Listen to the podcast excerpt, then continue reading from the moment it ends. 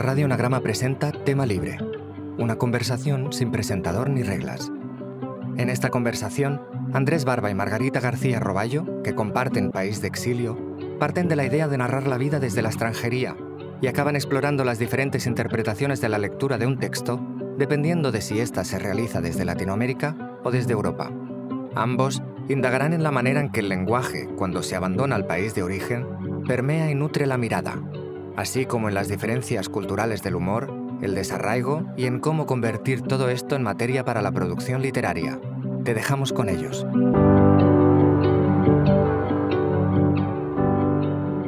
Te hago cortinilla de vuelta, ¿eh? ¿Ya empezó? Ok, cortinilla. Hola Margarita, ¿qué tal? Hola Andrés, ¿cómo estás? Te salió muy bien la cortinilla. Bien, saludos desde Barcelona hasta Buenos Qué Aires. divertido, Barcelona, buenísimo. ¿Cómo está todo por ahí, por tu tierra? Vengo deses venía desesperado porque hacía un año y medio que no estaba en España y, y desde hacía varios meses llevaba soñando con boquerones en vinagre. Eh, qué recurrentemente. Entonces ha sido como muy de desesperado. Me bajo del avión, he ido a un bar directamente y he dicho, por favor, una, una caña y una de Ay, qué boquerones en vinagre. Qué lindo, qué lindo momento. Me pasa eso cuando llego a Cartagena. Primero es como que me abraza la humedad desesperante y, y me acuerdo, entre otras cosas, por qué ya no vivo ahí, pero voy directo a comerme un patacón con queso, ¿viste? Esas Ah. cosas que te devuelven a... Sí. Dan como cierto bienestar. O sea, el patacón con queso es tu eje en el mundo, más o menos, ¿no? O sea, de- gastronómico. Sí, más o menos.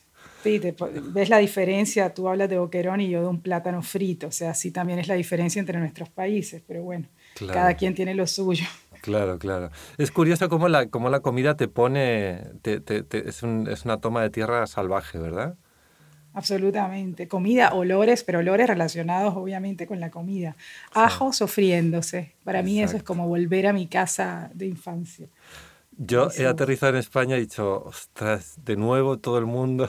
Eh, Me, me- me he sentido rodeado de, de gente pelada y, y peluda y me he sentido muy cómodo. es que en Argentina hay menos, hay menos pela- bueno, hay pelados, ¿no? Pero peludos no tanto como en España. Hay, más peludos en España. Peludos en España es como muchos pelos, sí. Sí, como- mucho pelo, sí, mucho pelo. Bueno, yo vivo con un peludo y mi hijo es súper peludo, de, de- de- tiene unos pelos ah, descomunales, así que casi podrían ser españoles. Total.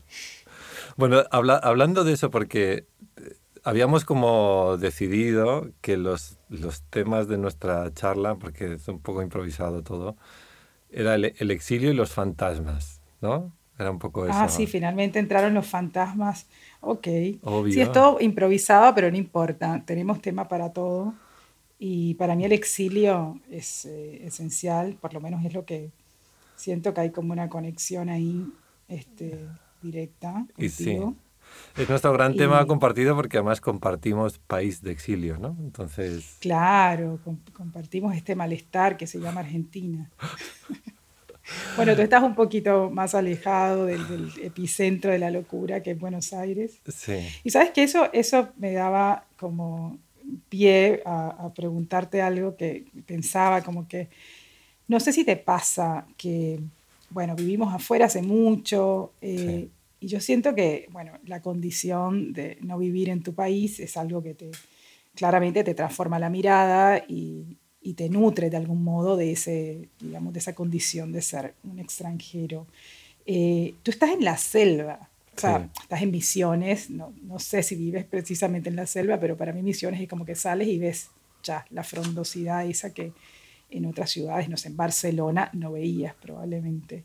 Y eso sí que te ha modificado la mirada, ¿no? O sea, Sí. o tú sientes que te has podido mantener un poquito al margen de todo ese escenario. Sí, total, totalmente. O sea, yo creo que hay un, un- un primer momento, no sé si te pasó a ti, que uno vive el, el su paisaje de acogida. Bueno, mi primer paisaje argentino fue Buenos Aires, no, no Misiones, ¿no? Eh, el primer lugar donde viví largo fue en Buenos Aires y ese fue como el primer contacto con lo argentino, pero es verdad que ¿En qué barrio vivías, Misiones es, es, es como es un poco para, para alguien eh, urbanita europeo es como lo radicalmente otro, ¿no? Es la selva, Claro. es el calor, es, eh, eh, o sea, hay una especie de conexión con, con, con con, con, la naturaleza, con todo, que es como lo radicalmente otro. Y de hecho yo creo que la primera vez que aparece ese paisaje misionero es como algo exótico. Y la tentación de apropiarse de eso literariamente es una tentación exotista, ¿no? En el sentido de que como que te estás relacionando con algo que dices, ah, mira, qué interesante, pero qué interesante porque no tiene nada que ver conmigo.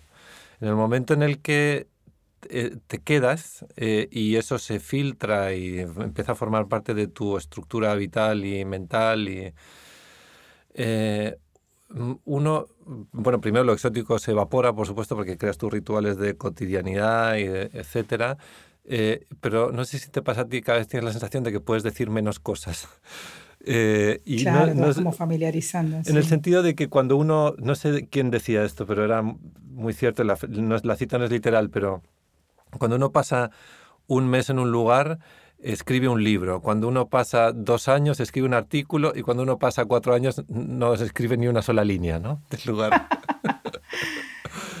o sea, como que, que, que, que, el hecho de que se convierta en cotidiano como que anula, no sé, como la posibilidad de hablar de eso, no sé.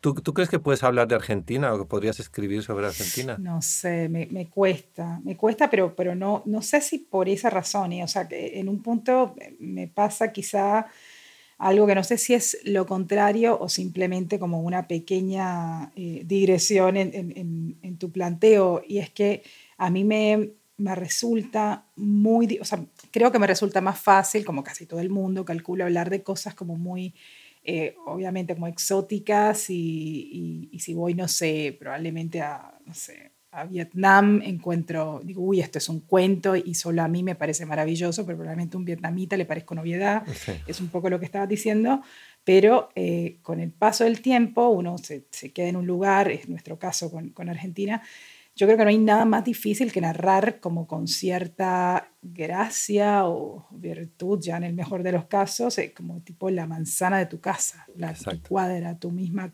es como muy difícil encontrar en eso algo que sea, no sé, en, criterios propios digno de ser narrado. Y, yo batallo con eso porque a mí me interesa mucho también ese terreno. O sea, el, el, de las cosas que, que te resultan como familiares o conocidas, pero en las que identificas un, también pasa esto, que es que en la medida que te vas familiarizando con tu entorno, con, con, con tu vida ya digamos como instalada en un lugar, eh, empiezas a percibir, eh, lógicamente, como un malestar de habitar ese lugar, porque nadie puede estar contento y satisfecho toda la vida en, un lugar ni en otro. O sea, tipo, creo que el tiempo lo que hace es como profundizar ese malestar de, de, existir, básicamente, sea donde sea. Pero en la medida que te familiarizas con el lugar que habitas, ese malestar crece. Y narrar ese malestar a mí me parece un desafío, me encanta, digamos, me gusta que, que, la, que la pulsión narrativa esté puesta en esa incomodidad de habitar lugares que te resultan no del todo cómodos, ni confortables, ni buenos. Este, entonces se vuelve más difícil para mí. O sea, es como que más que, más que, que pierdo interés o curiosidad, es como que eh, se me hace mucho más desafiante. Eh, Eso lo puedo entender. ¿Sabes qué? Me, pensaba una cosa. ¿Tu República Luminosa, por ejemplo, la escribiste ya estando en Misiones? No, no, no vivía todavía. Pero lo que pasa es que desde que, desde que eh, digamos, llegué a Argentina por motivos eh, sentimentales, digamos, me instalé en Argentina por motivos sentimentales y como mi pareja es de Misiones, Misiones era un paisaje habitual porque íbamos todos los años, un mes estábamos allí. Entonces formaba parte de algo que era lo bastante cercano, pero al mismo tiempo lo bastante lejano como para convertirlo en una escenografía literaria. Yo creo que si intentara ahora hacer una novela con esa escenografía de, de misiones, no, no, yo creo que no me saldría. Me, me, me, recuerda un poco a, eso que decía eh, Chaplin del gran dictador. ¿no? Si hubiese sabido los crímenes que, que estaba cometiendo el nazismo, no habría podido hacer una comedia sobre el nazismo. O sea, cuando tienes demasiada información, como que no puedes juzgar el lugar, ¿no? O sea, es, cuando tu hijo te empieza a hablar con acento argentino, hay algo que no puedes juzgar. Eh, ecuánimemente, ¿no? De, del país. Como que está contaminado. De tu país de adopción, eh, digamos como que ya entra en la sangre. Y hay un, hay un lugar donde uno convirtiéndose en, el, en un ciudadano propio del país de adopción, deja de serlo también del propio país y entonces te conviertes en un fantasma, en un fantasma de los dos países. Eso es... Total.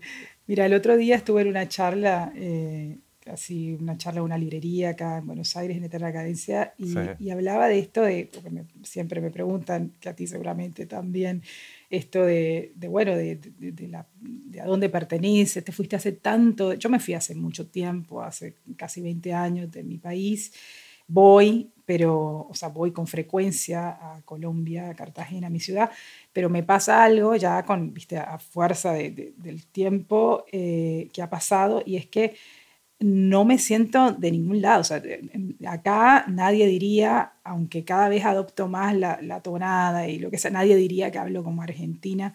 De hecho, mis hijos hablan bastante neutro en el colegio. Yo digo, tipo, pobres, son presas del bullying, porque tipo, hablan rarísimo, hablan como una mezcla entre lo, lo, que yo les hablo y lo que escuchan en la calle.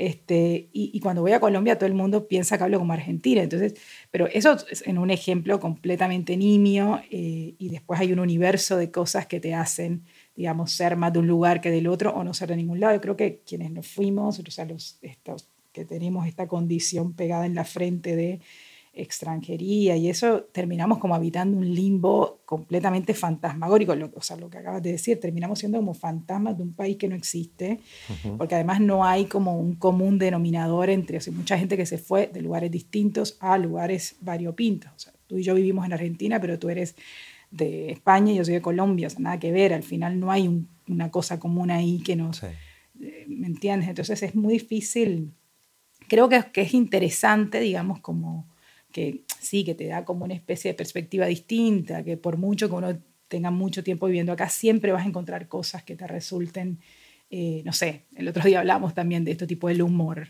o, las puteadas, cosas que son como muy locales y muy que te vienen como ya que te lo inoculan casi en el líquido amniótico. Este, y en los lugares que, que no son tus lugares de, digamos, de nacimiento, de pertenencia, donde uno se crió, cuesta un poco entrar en esa clave por muchos años que lleves ahí. Yo creo que el humor es curiosamente uno de los lugares donde más se percibe la quiebra cultural eh, inicialmente, ¿no? Sobre todo con un país como Argentina que es tan dialécticamente rápido, eh, digamos, y, donde el humor está instalado, hay como una especie de, en el mundo porteño más que en el mundo argentino en general, pero esa especie como de ironía, digamos, que permea todo, ¿no? Pero está bien lo que, lo que dice, la verdad que me encanta porque como hay como dos dimensiones, ¿no? De, primero somos mestizos lingüísticos, ¿no? al, al, al, cabo ya de unos años hay como una especie de mestizaje lingüístico donde uno ya empieza a percibir regular lo que es propio y lo que es adoptado. Pero por otro lado, para mí lo que marca la diferencia es el, el lenguaje doméstico. Cuando tus hijos te empiezan a hablar con un con acento argentino y digamos como que hay una cosa doméstica eh, por ejemplo, mi hijo me habla a mí de tú, a pesar de que habla de vos a todo el mundo, a mí me habla de tú. me parece como un gesto de delicadeza, de delicadeza lingüística maravillosa, ¿no? Como un gesto de amor delicado que él mismo no percibe, él mismo no lo percibe, pero, pero yo percibo mucho amor, ¿no? En esa, en esa especie como de distinción, ¿no? De, yo entiendo que mi papá no es de aquí eh, y trato como de acomodar un pequeño cojín lingüístico para mi papá, no yo está solo, ¿no? me pasa lo mismo, mis hijos me hablan de tú y afuera, bueno, el, grande también habla de tú un poco, según quién, no sé, cómo elige su interlocutor y a quién dirigirse de vos y de tú, pero, pero sí, sin duda a mí me hablan de tú y afuera hablan de vos, eso es muy raro. ¿Sabes? Y, y hablando de, de, niños, otra, otra cosa que yo quería preguntarte en, en esta charla es justamente sobre esto que tienes con los niños en tu obra. A mí me fascinó bueno, obviamente, tipo, todos eh, conocemos a los niños de República Luminosa, pero entiendo que en esta nueva novela también hay un niño fantasma. Hay una cosa con tus niños, o sea, como que hay algo con la niñez que te resulta supremamente freak.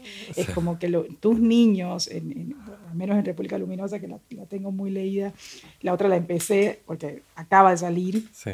Pero, pero había algo como un borde que a mí me parecía lo más interesante, más allá de esta cosa como animalesca, monstruosa, salvaje de estos niños eh, que habitaban en la selva y tal, había algo que a mí me parecía súper interesante y es como que los niños normales, o sea, la, no sé, la hijastra del protagonista, en fin, podían perfectamente atravesar ese borde finito entre la normalidad y, la, y lo salvaje, no sé, o la civilización y la barbarie. Es como que había algo que los podía también salvajizar. Ningún niño estaba exento de ser un niño monstruoso. Y, eso me encantaba como idea, ¿no? Como que estamos todo el tiempo cerca de ser monstruosos. bueno, en el caso de los niños, los niños, pero como que siento que hay algo ahí con la, con la infancia, con los niños, que que es como muy interesante como lo describe. Siempre están descritos de una forma, eh, eso, como si fuera eh, border, monstruoso, salvaje, cualquier niño, digamos. No, sé cómo ves eso. Bueno, es que yo creo que la, normalidad es un criterio establecido de una manera, de manera exógena siempre, ¿no? O sea, hay, una mirada externa que decide desde fuera qué es normal y qué no es normal. Generalmente es una mirada, además, eh, jerárquica y vertical, ¿no? y yo creo que Primero, ninguno de nosotros somos detenidamente observados normales, en ningún caso. Y luego la, infancia es un territorio como es el territorio de la ficción absoluta. ¿no? Yo creo que es una ficción como que históricamente comienza con, con, la ilustración, donde se, como que se bifurca lo que sentimos acerca de la infancia. ¿no? Por, un, por un lado se establece con la muerte oficial, entre comillas, de Dios en la cultura occidental, que hemos perdido la posibilidad de un paraíso exterior a la tierra y entonces necesitamos como crear un paraíso en el mundo y la infancia se convierte como en la gran ficción paradisiaca, ¿no? Ahí ya hemos estado en el paraíso y el paraíso era la infancia.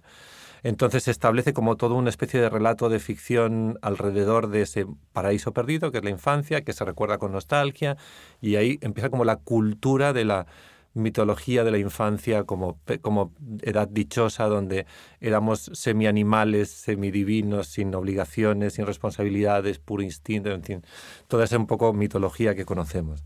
Pero es, es divertido que la propia ilustración, al mismo tiempo que establece esa mitología de la infancia, crea la institución educativa, ¿no? Como si temiera al mismo tiempo la libertad del niño y quisiera convertirlo en ciudadano lo antes posible, cargarlo de, obligaciones, de derechos, pero también de responsabilidades. Y Normalizarlo. esa, esa como el colapso entre cómo puede ser, cómo puede uno envidiar algo y al mismo tiempo tenerle miedo, esa especie de contradicción que tenemos con respecto a la infancia, que nos, la, que nos hace pensar en la infancia siempre desde un lugar fraudulento y que no tiene que ver nada en realidad con la forma en la que uno experimentó su propia infancia, basta recordarla con un poco de honestidad, es lo que hace que sea como un punto ciego fascinante para mí. Y entonces siempre estoy es como, como las polillas, realmente vuelvo una y otra vez dando vueltas alrededor de esa energía porque me parece poderosísima eh, y que me parece que tiene algo que ver muy radical con nuestros miedos eh, contemporáneos, ¿no? De, desamparo, de necesidad de creer en algo e imposibilidad de creer al mismo tiempo, ¿no? Como que deseamos furiosamente creer en eso. No sé cómo, no sé cómo lo ves tú. Yo no, no, sé si ves una diferencia. Yo percibo una diferencia clara entre el primer mundo eh, europeo, digamos, entre Europa y Latinoamérica en la concepción de la infancia. me parece que hay como hay, hay una cosa ahí fuerte, digamos, o sea, de, de, despiste. Creo que en Latinoamérica, digamos, la hay una concepción mucho más materialista y realista de la infancia que en Europa, que está más volando en la estratosfera, me parece. Claro. No lo sé, no pues, sé cómo lo ves tú. Puede ser, sí. Yo, a ver, em, a mí me encanta el, tema también eh, creo que mm, además son como una materia narrativa fabulosa, el, tema niñez y, y, toda esta idea que hay alrededor de la ficción, como que, bueno, no sé, la gente que dice el registro de los niños, los niños no hablan, eso también me encanta, cómo uno se puede, eh, como, a ver, este, eh, como todo eso se desmorona finalmente en, en, lo que se escribe y en lo que uno escribe y en, y en no sé, qué sé yo, qué niño es como el del Señor de las Moscas, probablemente todos y probablemente ninguno. Tipo. Entonces, me gusta también como pensar en el registro de la infancia dentro de la narrativa como si fuera algo tipo unívoco y en realidad, bueno, nada, eh, ningún niño habla como en los niños de los libros y ningún niño tampoco habla igual al otro. Es como, Obvio. Eh, pero a mí el, creo que con respecto a los niños me, pasan varias cosas que creo que es cierto. O sea, quería, quería ver qué decías con respecto a los niños europeos, con los que tengo poca relación, porque los míos son súper sudaquitas. Pero, pero no, sí pero creo los gringos, ¿cómo los gringos piensan? O sea, todo el mundo, como el mundo Trump, ¿no? Y, y, cómo eran los niños que intentan ingresar eh, ilegalmente en nuestro país y tal. Como todo ese discurso es como si diferenciara el, a, dos tipos de categoría infantil como si fueran de naturalezas distintos. ¿no? Los niños gringos y los niños que intentan cruzar, digamos, ¿no? Como si fueran uno fuera un pelícano y el otro fuera una cebra, digamos, ¿no? O sea... Absoluto. a tus especies. Claro, no, eh, porque yo sí creo que hay algo ahí como que, que tiene que ver como con el ecosistema al que están expuestos en un lado y en el otro. Eh, yo siento que los niños, de, o sea, prácticamente todas las ciudades de Latinoamérica que he habitado o, que conozco, este, hay niños tipo desde los dos años saben lo que significa, no sé, sistema de alarma o ladrón o corrupción o atraco. Y, y, tienen como, digamos, una sobreexposición a ciertas condiciones que probablemente en el primer mundo sean mucho más exóticas, una vez más. Y siento que eso hace un tipo de niño particular. Eh, que, que, a ver, yo eh, esto es una cosa como muy, este, qué sé yo, una digresión medio, pero nada, que se mete como en el terreno de lo personal, pero yo muchas veces me, he preguntado con mi pareja si nos mudamos, ¿viste? Uno siempre está con la tentación de, bueno, ¿a dónde nos vamos? Si no, no sé, vámonos a Madrid, por ejemplo, que es el destino de todos los escritores últimamente, que todos están afincándose en España, pero bueno, y pensaba, ¿Qué pasa con, siempre pienso lógicamente después de tener hijos, es como que indudablemente es una categoría que no te puedes saltonear, como, o sea, ¿cómo hacemos con los niños criados en tal lugar? Eh, y a mí me da un poco de cosa, la verdad, porque hay algo que respeto de esta, este caos y esta cosa terrible que, que es Latinoamérica en términos de de estar expuestos constantemente a condiciones que no son las ideales, claramente, pero también siento que te hace una persona como mucho más curtida, como dicen acá, y como con una piel más gruesa, que no sé si eso está mal. o sea, siento que, que, me parece que, que sí, que, que, no son las circunstancias ideales, pero son las que te tocó y eso hace determinado tipo de personas que eh, a lo mejor por estar mucho más familiarizada con, con este tipo de sociedades, yo siento que, que no está mal. O sea, como que siento que te da defensas de algún modo. Eh, mientras que...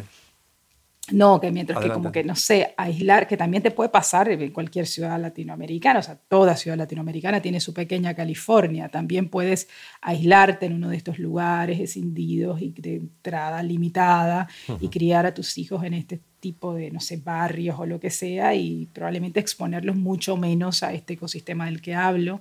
Digo, no tienes que ir, mudarte a Europa para tener eso. Pero, pero siento que, que, de algún modo, no sé, yo como que quiero también exponerlos a esa parte grotesca del mundo y que, y que sean los niños que sean, no sé. Este, entonces sí creo que cuando dices hay una cosa con la niñez eh, primermundista y la niñez tercermundista, como que lo suscribo, siento que son distintas categorías.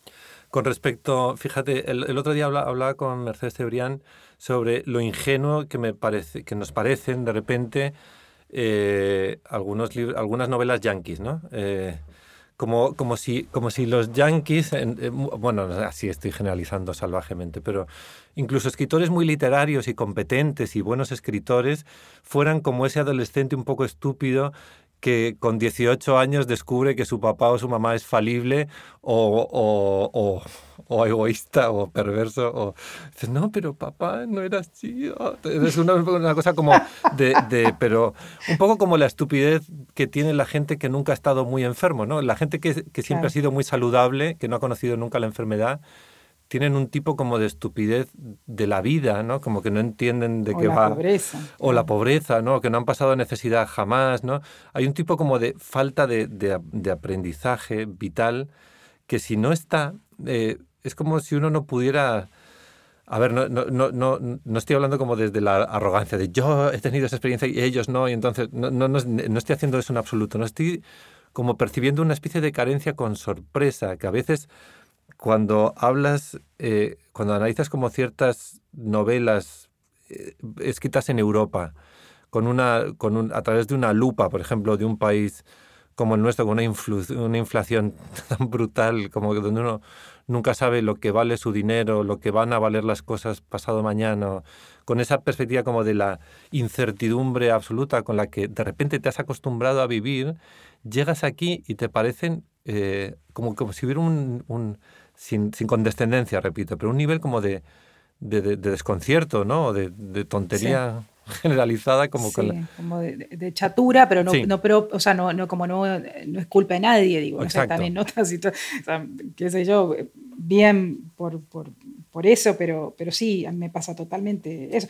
Pero eso digamos llevado al terreno narrativo creo que también se ve la diferencia no en cómo eh, eh, se encaran ciertos personajes eh, desde digamos eh, un escenario como latinoamericano o el africano, el del tercer mundo en todo caso, eh, completamente lleno de, carencias esenciales y, y, otro en donde, bueno, hay algo que, no sé, yo no, todavía no, no leí la saga completa, pero pensaba, no sé, en este el noruego, re famoso, que me parece que escribe genial y todo, pero hay algo en sus libros que a mí me distancia muchísimo. Eh, no digo el nombre porque nunca me sale bien. Dices Nausgard, eh, este no. Nausgard, eso.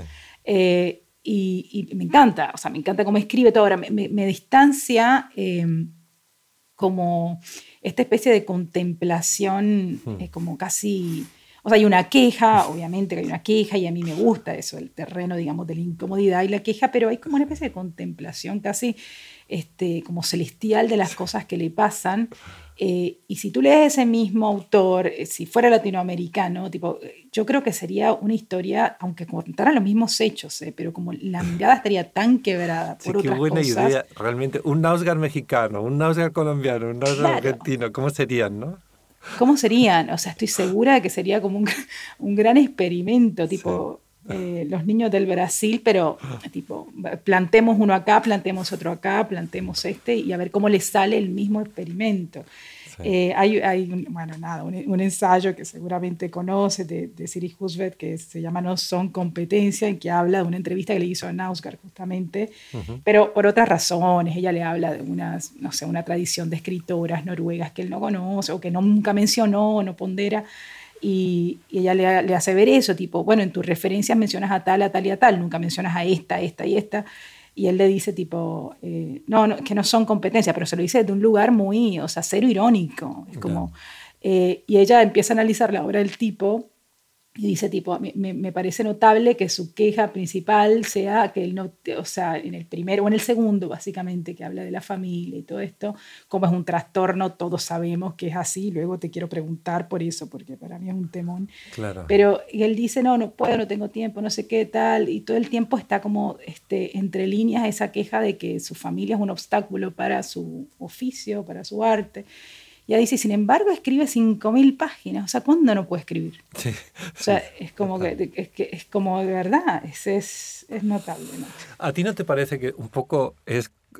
Eh, eh, a ver, cuando nosotros leemos a Nausgard desde Latinoamérica o cuando un eh, alemán lee La Uruguaya de Pedro Mairal, y, y, yo entiendo como que cómo, qué manera tiene como un alemán de entender el dilema monetario que implica, ¿por qué un escritor argentino tiene que irse a, Uruguay, Uruguay, y meterse el dinero en los calzones para volver en el buquebús a su país?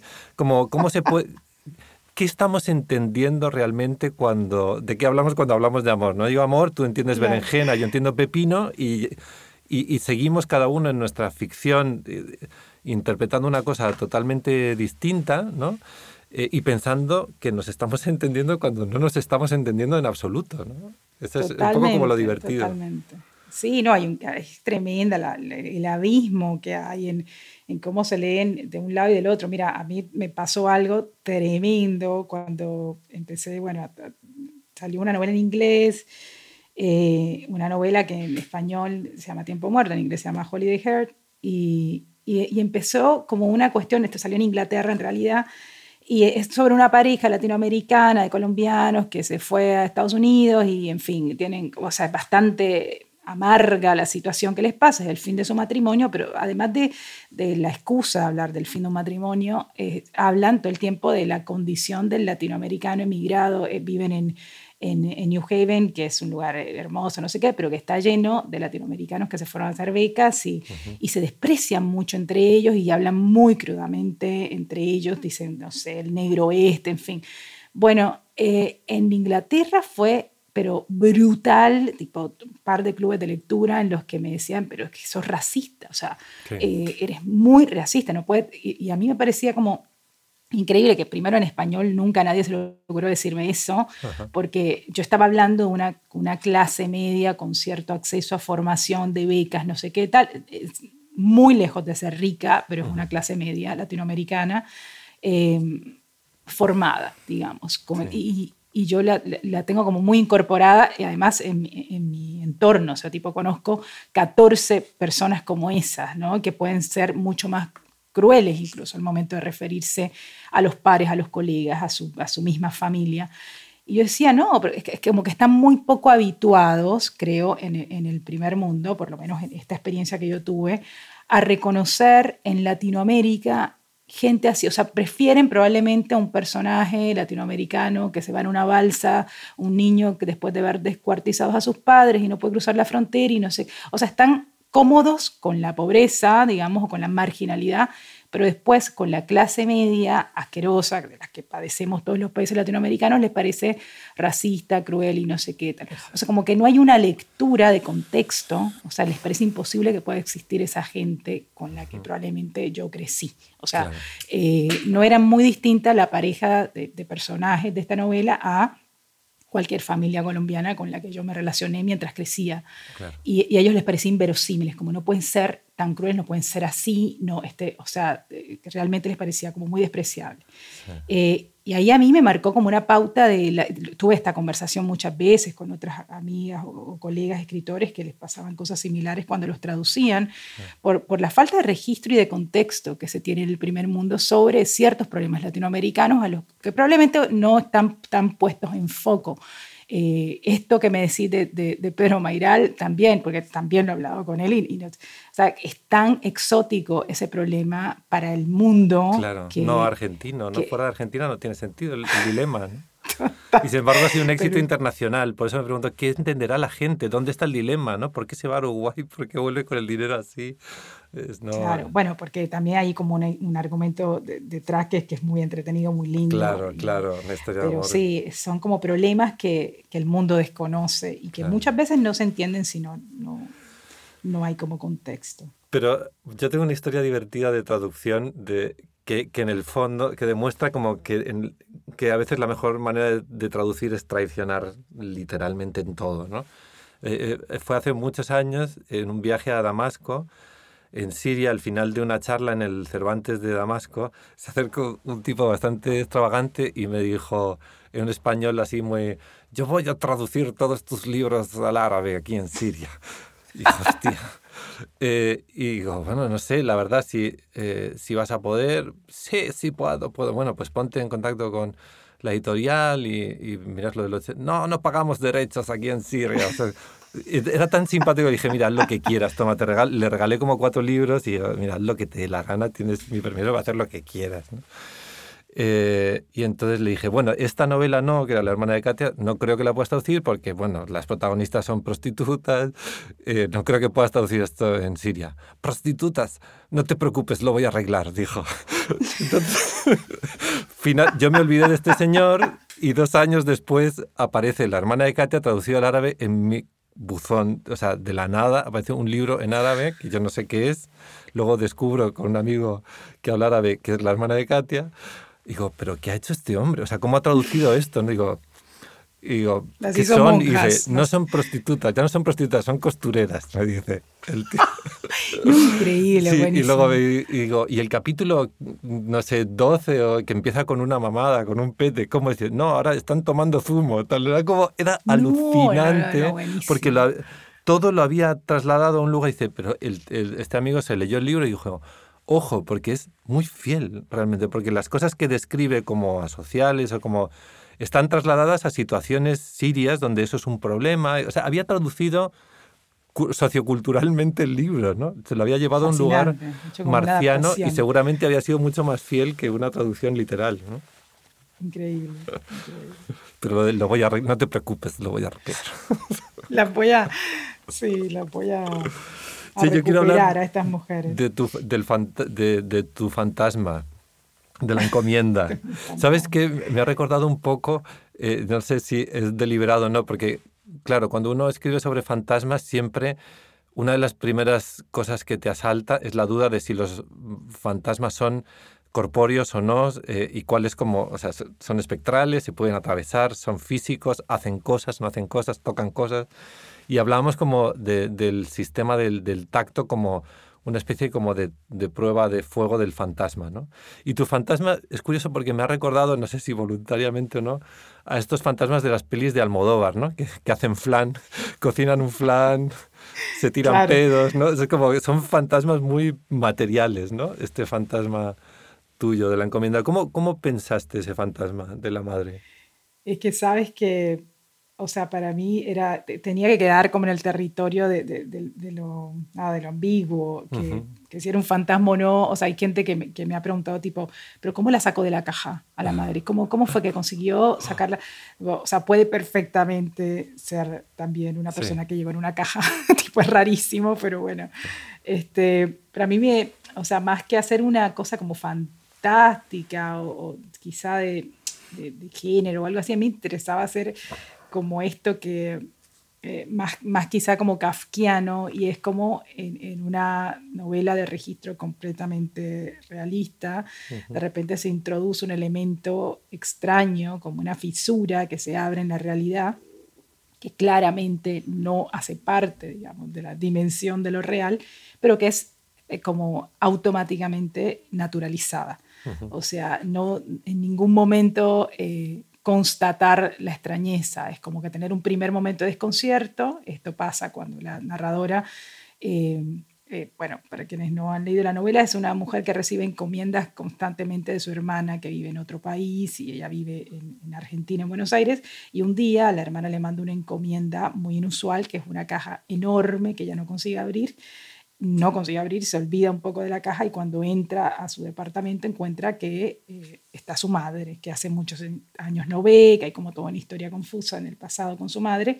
Entonces uno asume que la madre fue la que llegó en esa caja, ¿no? Cómo salió, cómo no salió, tal es algo que no está dicho, digamos, explicado en la novela, pero cuando ella ve y se da cuenta que la encomienda es la madre, es como que hay un primer momento de desconcierto y luego lo que nota es que la madre viene vestida de una manera en que va a tener frío, entonces le dice te busco un chal y luego va, le busca un chal y todo sigue como, si, como que lo naturaliza.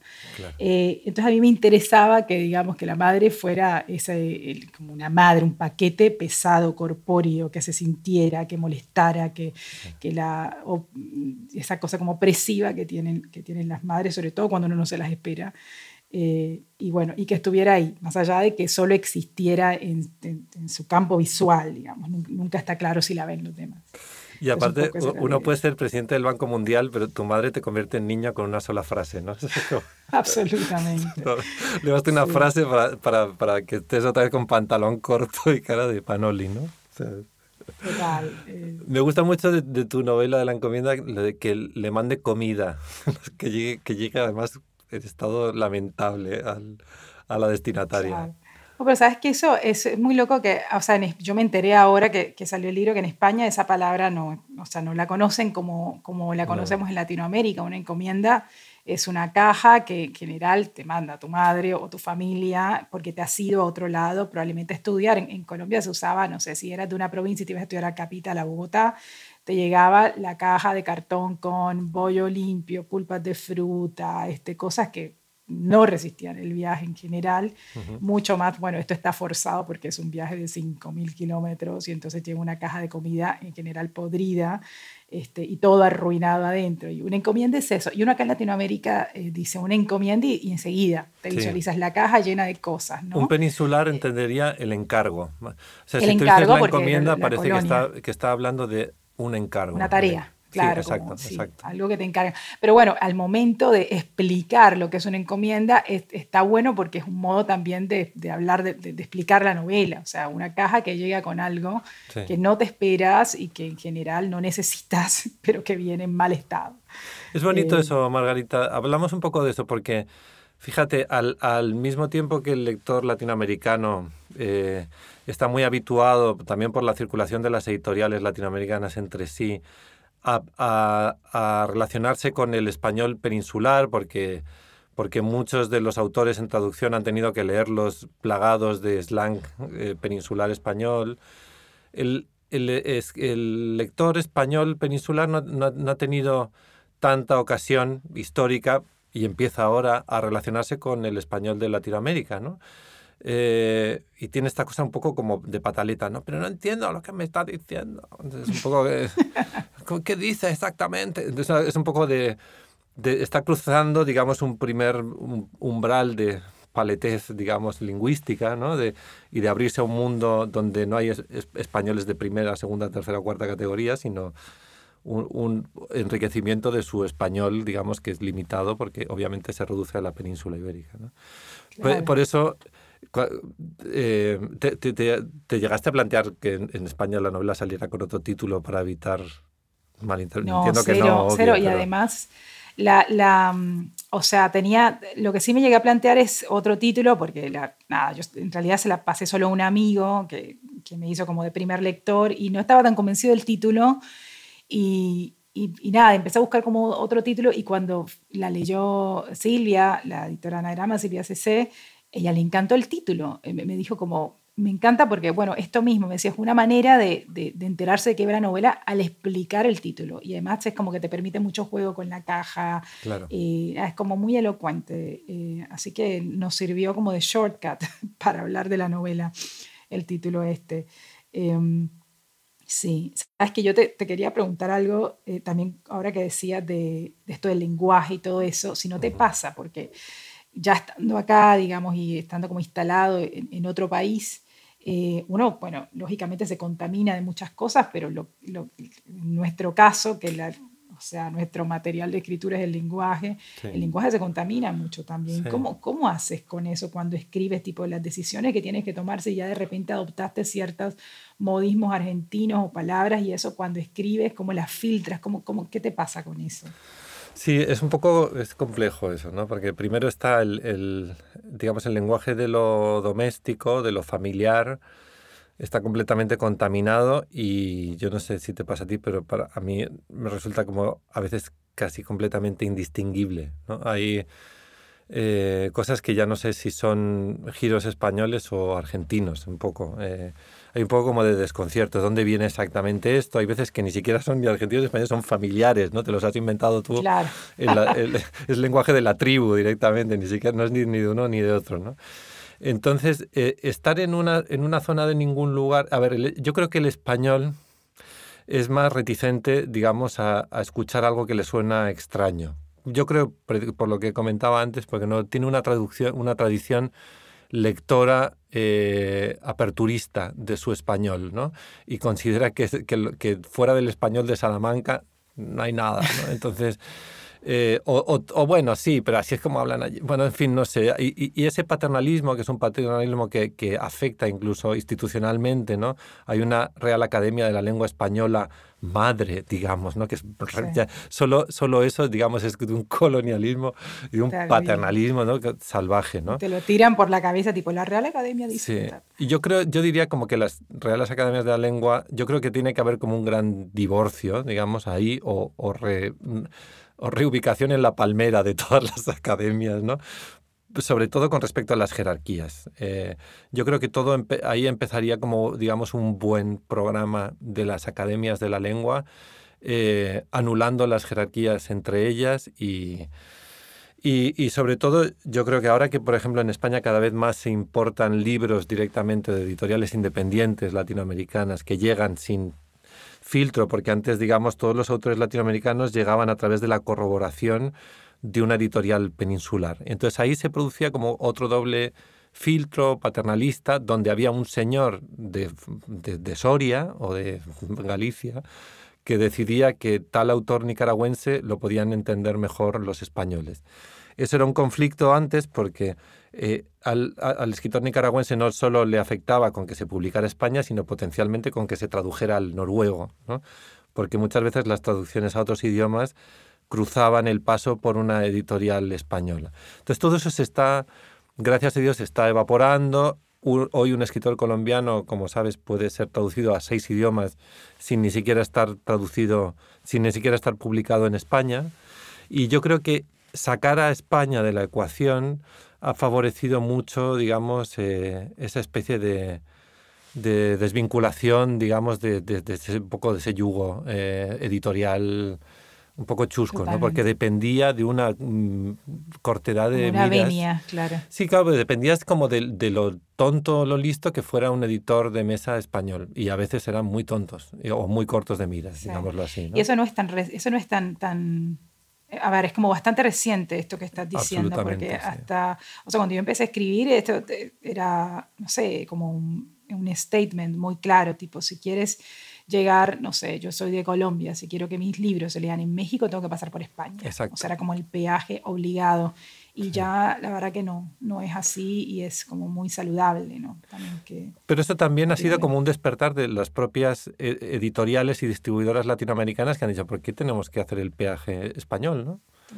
Eh, entonces ese despertar, digamos, como que ha favorecido mucho eh, esa independencia, ¿no? Y, y, en ese sentido, y, y España, digamos, se ha quedado atrás, digamos, en, el, en, en, la vanguardia de lo literario. ¿no? O sea, España ya estaba un poco atrás de la vanguardia de lo literario porque no se puede comparar un país con un continente necesariamente, aunque solo sea por estadística, va a haber mejores, más escritores buenos en Latinoamérica que en España, ¿no? Pero se ha quedado atrás en la vanguardia porque se ha quedado con un criterio, bueno, ahora no está reaccionando, pero con un criterio, era un criterio un poco casi decimonónico, un poco, editorial.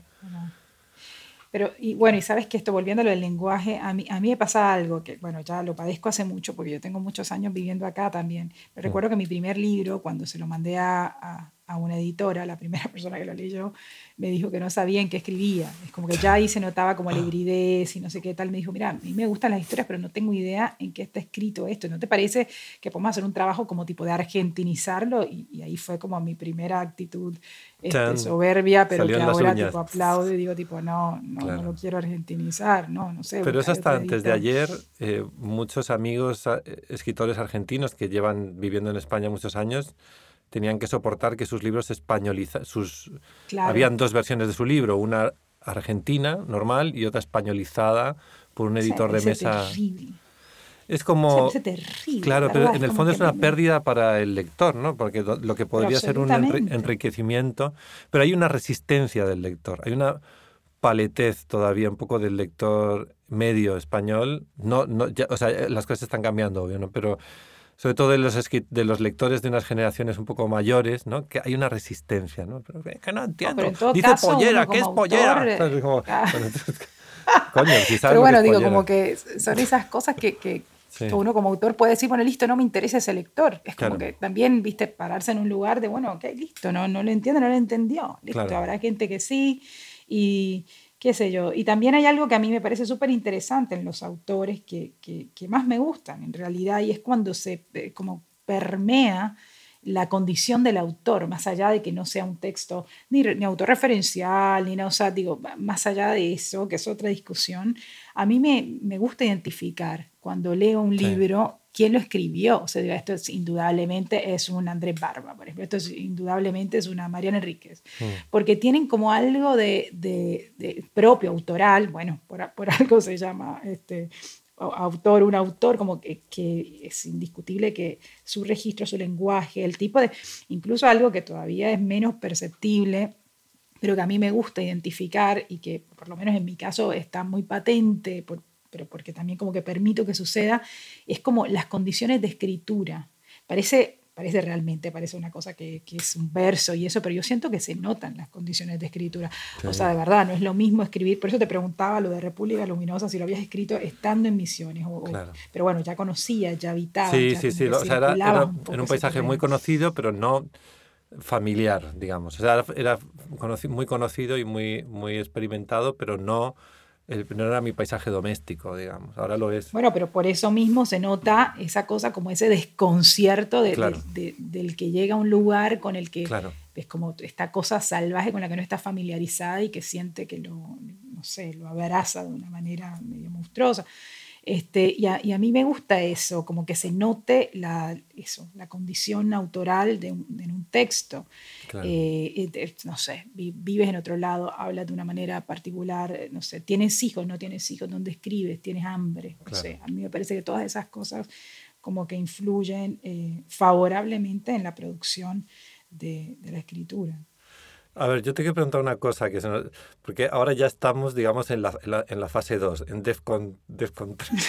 DEFCON 3 ah, tenemos fases. Claro, porque ya tenemos hijos argentos, entonces con hijos argentos ya estamos en fase 2. Pero, ¿te acuerdas, ¿te acuerdas de la fase 1 de llegar, digamos, de esa primera condición del exiliado, donde de repente, te quería preguntar hasta qué punto... Eh, estar en un país ajeno, sin testigos de lo que uno ha sido antes, te da la opción de reinventarte o de ser una o, de crear un personaje de ti misma, ¿no? Eh, te quería preguntar si eso fue una tentación para ti al llegar a Argentina. Dice, bueno, y ahora voy a ser The Real Margarita. O, una condesa. Claro, no, no, o sea, me, voy a, me voy a convertir, digamos, en la persona que siempre quise ser y no pude porque tenía demasiados testigos que pensaban que era otra cosa. O, ¿Cómo lo viviste tú? Sí, sí, no, en mi caso es tal cual lo que estás diciendo, sobre todo porque yo, bueno, me vine muy joven. Eh, antes, bueno, viví como en otros lugares muy poquito, igual nunca viví tanto tiempo en ningún lugar como acá, este, o sea, no más de un año en ningún lugar, pero, pero cuando llegué acá a mí me pasaba que venía de, de bueno, de Colombia, que, que, es mi país, de Cartagena, que es una ciudad muy chiquitita, eh, con una familia supremamente tradicional, religiosa, conservadora, o sea, todos los vicios que puedas imaginar del conservadurismo estaban en mi familia. Este, y, y, nunca jamás en mi cabeza pasó, este, o sea, pensé que podría dedicarme a escribir. Yo estudié Derecho, en mi familia, una familia de abogados, eh, mis hermanos son abogados, como que... Derecho, ¿eh? un pasado oscuro ahí, Margarita. Sí, ves, terrible. y las cosas que no cuento, pero bueno. Este, y cuando yo llegué acá, eh, ya igual venía como, como coqueteando con el tema de la escritura, porque trabajaba en una fundación de periodismo, en la fundación de García Márquez, y viajábamos mucho organizando cosas y tal, y mm, talleres y estas cosas, y, bueno, como que medio que coqueteaba con el tema del periodismo narrativo, pero realmente no era lo que quería hacer, yo quería hacer ficción. Eh, no lo sabía, no lo tenía tan claro, pero cuando llegué a Buenos Aires me pasó algo y es que realmente me encontré como con un territorio en el que no era ninguna extravagancia querer ser escritor. O sea, no sé, levantaba una piedra y había alguien que decía yo quiero ser escritor. Y, además lo intentaban, iban a talleres, presentaban textos en concursos, como, era como una cosa bastante ordinaria, como hoy lo leo también así, no es una cosa pues ni solemne, ni... En Colombia es distinto porque no sé, yo lo siento distinto. Ahora quizá, em, no, ahora también, porque siento que hay como una idea de que para ser escritor tienes que tener como ciertos prerequisitos eh, cumplidos, no sé, haber estudiado alguna carrera final a las letras, irte a haber ganado una beca en el NYU o, o, en donde sea y hacer estas cosas de, como, no sé, hay como una especie de carrera de, como para ser escritor colombiano, digo yo, que, que, te resulta, y después, bueno, después publicas libros y verás si funcionan, si no, pero digo, como que hay como esta idea del mandato de tener que formalizar cierta formación para poder hacerlo. Acá yo nunca, nunca lo vi así. Eh, y, me resultó un alivio, ¿no? Como poder llegar a un lugar y, decir, bueno, listo, yo también quiero hacer eso y probar, y probar y probar y fallar 80 mil veces y, y seguir fallando, pero sin, sin que eso pese, ¿no? Siento que me saqué un peso, eso, eso, eso puede ser el, el, personaje. me parece que, que, has dado ahí una diana fuerte de algo, porque yo creo que Colombia y España comparten eso de que la figura del escritor es una figura como engolada, eh, un poco, eh, digamos así, eh, siempre como un poco subida a un pedestal, ¿no? Este señor, esta señora es escritora, este es escritor, digamos, ¿no? Hay como una especie de, de auras y del escritor. Y es curioso que Argentina, que yo creo que es uno de los países más literarios del mundo, eh, al mismo tiempo ha vulgarizado la figura del escritor. ¿no? O sea, hay como una gran mitología de lo literario, pero una vulgarización de la figura del escritor. Y eso es una cosa extraña, es verdad. Nunca lo había pensado de Argentina. Ah, pero es un plus eso, es como un, alivio, un alivio. ¿A ti te parece una pregunta? Tengo para ti. ¿A ti te parece que en algún punto, digamos, la popularización total o la, instalación en la genética argentina del, psicoanálisis ha favorecido eso. O sea, como que, lo, literario, a diferencia de en otros países, siempre es algo que es comentado. En Argentina una cosa, los textos son comentados, compartidos, consensuados, digamos, hay como toda una especie de cocina colectiva del texto donde los autores por lo general se someten los juicios de los demás con bastante naturalidad, mientras que en España un escritor es alguien que está solo en, su ático y sale después de dos años con una barba hasta la cintura, abrazado a su obra, con un manuscrito y una mano temblorosa y eh, antes de morir se lo deja al editor. Ah, con sus últimas fuerzas, ¿no? Y el editor, por supuesto, no toca una coma, ¿no? Esa cosa sacral así del texto y tal. En Argentina no hay, ¿no? Mira, eh, en Argentina eso es, total, es como, es verdad lo que, o sea, tu descripción es muy acertada. Bueno, de hecho yo doy muchos talleres de literatura, em, de escritura más que de literatura, como de seguimiento de, de proyectos de escritura en desarrollo, con grupos y eso. Y es algo que acá realmente es muy, eh, muy popular, muy común. O sea, todo el mundo hace un taller de escritura, va al psicólogo, no sé, hace un taller de ilustración, va, baila salsa. No sé. Es como una cosa más dentro del rubro de cosas que puedes hacer en el día después de trabajar. Este, y, y, eso, y, eso, no sé, a ver, yo, yo, no sé si me parece bien o si me parece mal, porque finalmente lo que habla es el resultado. O sea, después hay libros maravillosos y hay libros que podrían no haberse publicado nunca y quedar en un cajón y listo, funcionar como un ejercicio de catarsis, tipo, listo, es más barato hacer un taller que ir al psicólogo, listo, hacer el taller. Tipo, respetable, pero no sé si el resultado este, lo justifica. O sea, creo que sí hay demasiados libros que la gente se apresura demasiado en publicar. Es, es algo que siempre le digo a los alumnos que vienen al taller, es como que pensar que la publicación es una de las tantas consecuencias que puede tener un texto, pero ni de lejos es la única ni la más importante siquiera. Pero además, la, la, pero ¿no te parece, por ejemplo, otro mundo donde lo, lo literario es, está siempre consensuado y editado, que es el mundo gringo? Eh, ahí está, pero como en el mal sentido de la palabra, ¿no? En la forma como comercializada, eh, siempre están pensando en un target, siempre están pensando en cómo vender, como en un libro y que como los libros se parecen mucho entre sí. Pero en Argentina está consensuado de manera saludable, o sea, dan por descontado que uno solo no hace nada de que, que esté bien. No, me parece muy bien, además que un, material se socialice y que, y que los otros lo lean y la mirada externa siempre le viene bien, o sea, ese aire fresco que viene de afuera le viene bien a cualquier texto, estoy segura de eso, pero insisto en que eso no es garantía de que después ese material sea como, ah, wow, listo, porque fue a tal taller. O sea, de hecho, a mí, bueno, te pasará muchas veces cuando eres eh, jurado de ciertos concursos, eh, yo he llegado a clasificar, tipo, esto es un cuento de taller, esto no es un cuento de taller, esto es un cuento de tal taller, o sea, del taller de tal persona. Porque sé que, digamos, no sé. Y eso hace como que, digo, más allá de los resultados, como procedimiento, no me parece mal, me parece que está buenísimo, me gusta que exista, me parece mucho más eh, sano eso que abrazarse al manuscrito como a tu tabla de salvación y morir con él, no sé. Pero, pero, pero sí creo que también, digo, hay, hay algo que habla después solo y son los resultados de eso.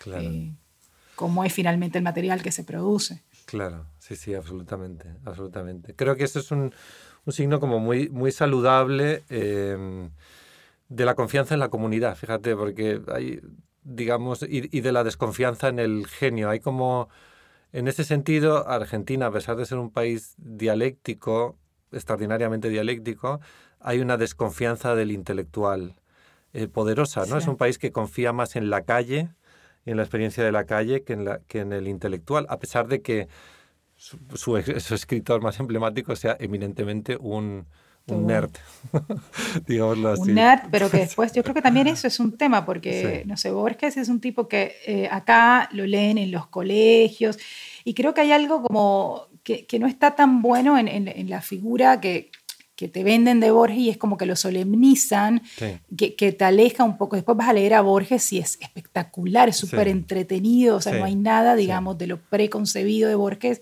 que esté en su escritura como tal. Entonces ahí, como, ahí es como una cosa medio... Porque Borges nunca olvidó, digamos, en sus referencias, desde Stevenson, Kipling y tal, eminentemente eran escritores de aventuras, entonces hay una cosa de la trama en Borges, a pesar de ser un escritor tan intelectual, como que no olvida que la lectura elemental de un texto es una lectura de trama. O sea, de qué va a ocurrir a continuación, qué va a pasar, cómo acaba esto, ¿no? Entonces, como Borges nunca olvida eso, nunca se convierte en, en lo que se convierte en sus imitadores malos, que es en un cerebro sin nada, ¿no? En un cerebro sin nada más. Exacto. No, y también esta cosa de que, bueno, es un problema tan contemporáneo, pero de, de no poder diferenciar al, al, autor de su obra, ¿no? O sea, claro. Borges era Borges y era, es verdad, un personaje sí. supremamente, nada, este, qué sé yo, polémico en algunas cosas, fascinante en otras, pero claramente un personaje muy acartonado, no sé sí. qué, divertidísimo, pero bueno, montado en un personaje. Y después sus textos eran otra cosa también. Es, es... ¿Tú das talleres, Andrés? Yo no, muy, soy súper mal tallerista, es la verdad. Soy, soy muy mal tallerista. Eh, no soy, parece, porque, no. no. sé, como que eh, no te cuesta como hablar y decir eh, cosas, no sé, no eres nada... Es más, eh, me resulta más fácil dar talleres en Argentina que en España. En España es como, siento como que es, es un poco como con pies de plomo todo el tiempo. Eh, tratando de, de, de, de, o sea, me, me, angustiado, en plan, ¿qué puedo decir bueno? ¿Qué puedo decir que esté bien? ¿Qué puedo decir que esté bien? Para no herir, no sé, te, me sale como... Ay, qué horror, qué, qué horror, sí, qué horror, qué verdad, que es de, de, de, de ABC del tallerista, ¿no? Del tallerista pato, pasguato. En fin, pero bueno, voy a aprender, voy a aprender. en no, fin. es, es, es, interesante, a mí me gusta, cada vez me gusta más. Sí, no, desde luego que lo es y hay una parte, digamos, enriquecedora. A mí me habría, a mí me habría gustado ir a talleres, o sea, me habría, habría pagado por ir al taller de Bewart, por ejemplo.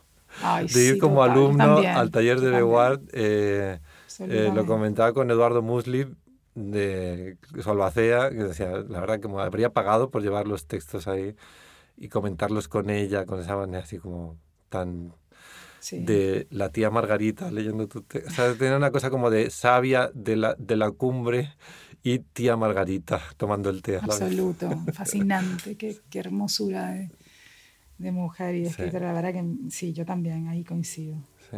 En fin, bueno, eh, querida, voy a hacer la cortinilla de fin. ¿Quieres que haga la cortinilla? Dale, te Recomiendo a, a, nuestros oyentes que lean La encomienda de Margarita García. Ay, y, y, voy a hacer una cortinilla. Dios, querides. Inclusivos. Gracias. Un placer. Un placer, Margarita. Nos Suerte vemos en, en Barcelona. Nos vemos en casa, nos vemos por allí ahora en la feria. Dale. Vale. Besos. Besos.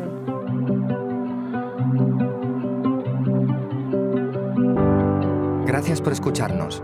Tema Libre es un programa producido por Editorial Anagrama. Esperamos que hayas disfrutado y hasta la próxima.